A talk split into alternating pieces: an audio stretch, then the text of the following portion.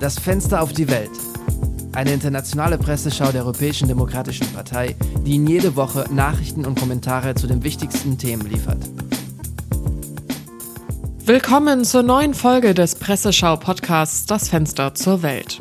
Heute ist Freitag, der 20. Januar und in diesem Podcast hören wir die besten Leitartikel aus aller Welt zu den folgenden Themen. ChatGPT und die Fortschritte der künstlichen Intelligenz, Unterdrückung im Iran und den Populismus und sein Verhältnis zur Demokratie. Beginnen wir gleich mit der ersten Serie von Leitartikeln. Das erste Thema des heutigen Tages ist ChatGPT und ganz allgemein das Potenzial dieser neuen Form der künstlichen Intelligenz. ChatGPT wurde Ende des letzten Jahres vom Forschungszentrum OpenAI auf den Markt gebracht und ist ein Chatbot, eine Software, die in der Lage ist, ein Gespräch mit einem anderen Menschen zu simulieren. Die Besonderheit von ChatGPT liegt nicht nur in der Ausgereiftheit der Antworten der Software, sondern auch in ihrer Fähigkeit, aus früheren Interaktionen mit anderen Benutzern zu lernen. Darüber hinaus ist ChatGPT in der Lage, falsche von echten Informationen zu unterscheiden, indem es diese mit Daten vergleicht, die es im Internet findet.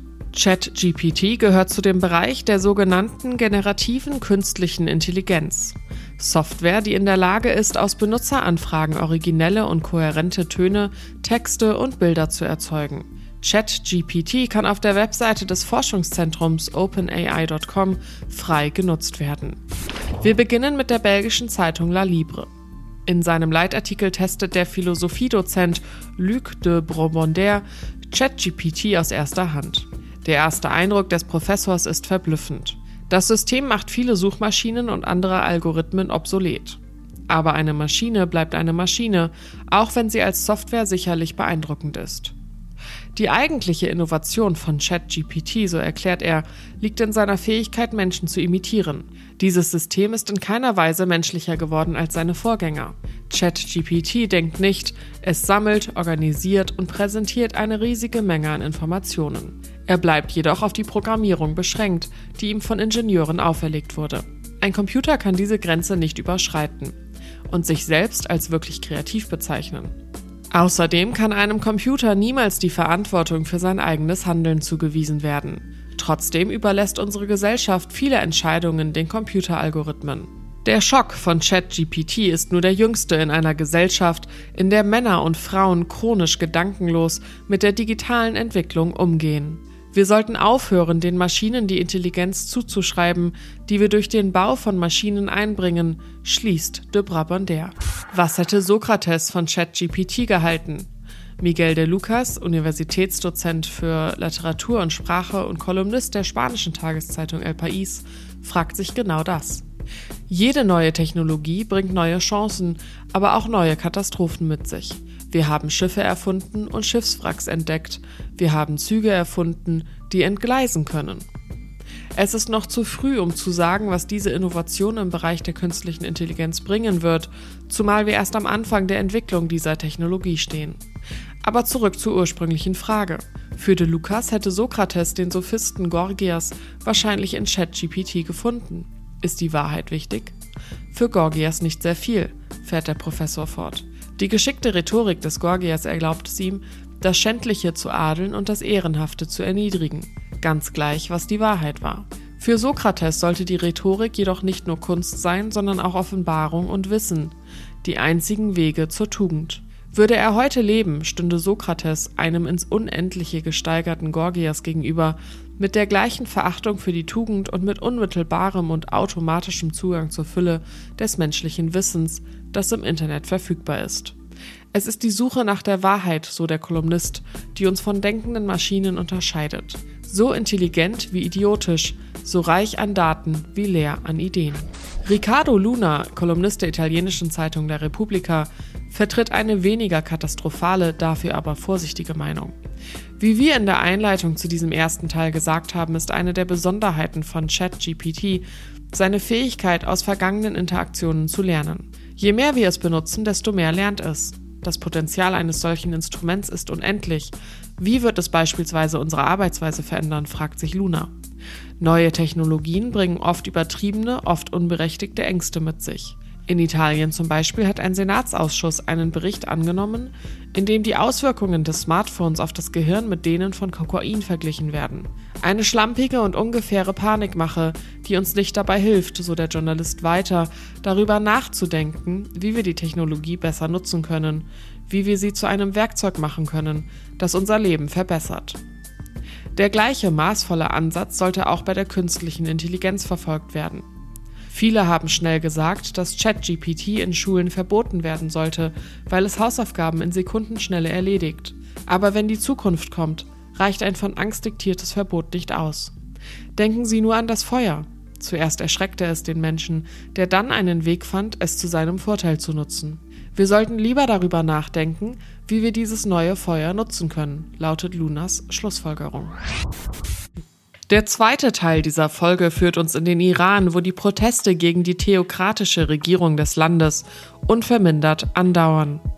Die Proteste begannen im vergangenen September nach dem Tod von Massa Amini, einer jungen Frau, die in der iranischen Sittenpolizei festgenommen wurde, weil sie den islamischen Schleier nicht ordnungsgemäß trug. Die Regierung ihrerseits unterdrückte die Aufstände mit aller Härte und griff oft sogar zu öffentlichen Hinrichtungen, einiger Verhafteter. Wir beleuchten den Verlauf und die Ursachen der Proteste anhand des ersten Leitartikels zu diesem Thema, der von Barman Niromand für den Deutschen Spiegel verfasst wurde. Was sich im Iran abspielt, so der Journalist, ist eine Kulturrevolution, ein Zusammenstoß zwischen Moderne und Tradition, eine Suche nach einer neuen Identität. Die Proteste haben sich von der Forderung nach mehr Rechten für Frauen zu einer Forderung nach mehr Menschenwürde und mehr Rechten für alle entwickelt. Diejenigen, die heute unter 43 Jahre alt sind, kennen nichts anderes als die Islamische Republik, so Niromand. Dies trifft auf mehr als die Hälfte der 83 Millionen Einwohner des Landes zu. Viele dieser Menschen führen ein Doppelleben. Privat sind sie säkulär, doch wenn sie mit öffentlichen Einrichtungen konfrontiert werden, geraten sie in Konflikt mit der religiösen Indoktrination durch die Regierung. Obwohl die Regierung noch immer fest an der Macht ist, haben die Proteste doch einige wichtige Ergebnisse erzielt. Sie haben die theokratische Staatsstruktur geknackt und die Korruption hinter dem religiösen Fundamentalismus entlarvt. Sie haben sogar Spaltungen in den Reihen der Anhänger des Regimes verursacht. Angesichts der weit verbreiteten Unzufriedenheit ist eine Rückkehr zu den Zeiten vor dem Aufstand nur schwer vorstellbar. Die soziale Spaltung, die Unzufriedenheit der Bevölkerung, die Diskrepanz zwischen ihrem privaten und ihrem öffentlichen Leben sind zu groß, so die Schlussfolgerung des Kolumnisten. Der nächste Leitartikel stammt stattdessen aus dem Vereinigten Königreich, und zwar von der Times. Nach Ansicht der britischen Redaktion sollte der Westen gegenüber dem Iran die gleiche Entschlossenheit an den Tag legen wie gegenüber der Sowjetunion. Dies gilt umso mehr, wenn man bedenkt, dass die iranische Frage mit der des Krieges in der Ukraine verwoben ist.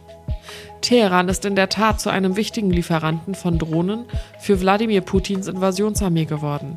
Darüber hinaus ist die religiöse Regierung des Landes im Nahen Osten ein Finanzier verschiedener terroristischer Organisationen wie der Hisbollah. Noch beunruhigender ist, dass der Einfluss der iranischen Regierung weit über den Nahen Osten hinausreicht. Die britischen Geheimdienste haben Versuche gemeldet, im Vereinigten Königreich ansässige Personen zu töten oder zu entführen. All dies hat es unmöglich gemacht, das Regime als potenziellen Partner zu behandeln. Für die Redakteure gibt es keinen Platz für eine Zusammenarbeit mit dem brutalen Regime des geistlichen Führers Ali Khamenei. Die westlichen Länder, so die Schlussfolgerung der Journalisten, sollten die Sanktionen fortsetzen und die Revolutionswächter, den religiösen bewaffneten Flügel der iranischen Armee, zu einer vollwertigen terroristischen Organisation erklären. Der letzte Artikel in diesem zweiten Teil kommt aus Frankreich und der Zeitung Le Monde. Die transalpine Satirezeitschrift Charlie Hebdo hat kürzlich einen internationalen Wettbewerb für Karikaturen des obersten Führers der Islamischen Republik Iran ausgeschrieben. Das Regime im Nahen Osten reagierte seinerseits mit Drohungen gegen die Zeitschrift und verwies auf die Attacke auf den Schriftsteller Salman Rushdie im August letzten Jahres. Für den Kolumnisten und Sicherheitsexperten Eric Delbecq sind die Karikaturisten von Charlie Hebdo jedoch keine unverantwortlichen und dumm provokativen Idioten. Man darf angesichts der Drohungen des Regimes nicht schweigen. Der islamische Fundamentalismus, so heißt es im Leitartikel, ist eine Bewegung der gewaltsamen und hegemonialen Eroberung. Sie hat nichts mit Selbstgefälligkeit zu tun, sie greift an, sie treibt voran, Sie weist auf gute und schlechte Muslime hin. Das Endziel ist nicht das, was wir tun, sondern das, was wir sind. Wir sind Franzosen, heißt es abschließend. Wir lassen uns nicht von einem Haufen alter, hasserfüllter Ideologen und Unmenschen, die das Wort Gott beschmieren, wie Lakaien behandeln. Wir wollen die Luft der Freiheit atmen, bis wir sterben. Das letzte Thema des heutigen Tages ist Populismus, sein Verhältnis zur Demokratie und seine Auswirkungen auf die Demokratie. In den letzten Jahren haben mehrere populistische Bewegungen das politische Leben in vielen westlichen Ländern beeinflusst. Das Votum für den Brexit, die Wahlen von Donald Trump in den USA und Jair Bolsonaro in Brasilien, aber auch der Erfolg rechtsextremer Parteien in Schweden und Italien sind nur einige der Auswirkungen des Wachstums populistischer Bewegungen. Beginnen wir in Italien und mit dem Leitartikel von Ezio Mauro, der in La Repubblica veröffentlicht wurde. Für den Journalisten ist das, was wir in den letzten Jahren erleben, eine Radikalisierung der extremsten Ränder des politischen Spektrums, insbesondere der Rechten. Die extreme Rechte des politischen Spektrums rebelliert gegen die bürgerliche Konvention, die das politische Zusammenleben seit mehr als 70 Jahren regelt, in einer Art Abspaltung von der allgemeinen Regel. Die großen Krisen der letzten zehn Jahre sind keine neutralen Ereignisse, weil sie Klassen und Garantien, Interessen und Schutzmechanismen neu ordnen und das Soziale neu konfigurieren und große Teile der Bevölkerung aus dem Schutz des Wohlfahrtsstaates ausschließen. Was der Populismus diesen Menschen vorschlägt, ist nicht Erlösung, sondern Rache an einem System, das von Eliten kontrolliert wird, die sie als weit entfernt wahrnehmen. Demagogie wird zur Ideologie, legitimiert Fake News und verwässert sie bis hin zur Verdrängung der Realität wie es bei den unbegründeten Anschuldigungen des Wahlbetrugs durch Trump und Bolsonaro der Fall war. In diesem Zusammenhang treibt der Populismus das Misstrauen gegenüber der Institutionen auf die Spitze und geht sogar so weit, dass er sich gegen liberale Grundsätze und die Rechtsstaatlichkeit wendet. Obwohl sie in jedem Land unterschiedlich ausgeprägt sind, weisen die verschiedenen Populismen zahlreiche Gemeinsamkeiten auf. Warum sollte man sich wundern, wenn der Trumpismus als Vorbild dient und der Angriff auf die Institutionen in Brasilia den Angriff in Washington wiederholt? Vielleicht, so schließt Mauro, sollten wir darüber nachdenken, ob wir in der Lage sind, diese Subversion 2.0, die im Live-Fernsehen konsumiert wird, aufzunehmen, zu verdauen und schnell wieder zu entfernen. Wir bleiben im Süden Europas und gehen zur spanischen Zeitung El País.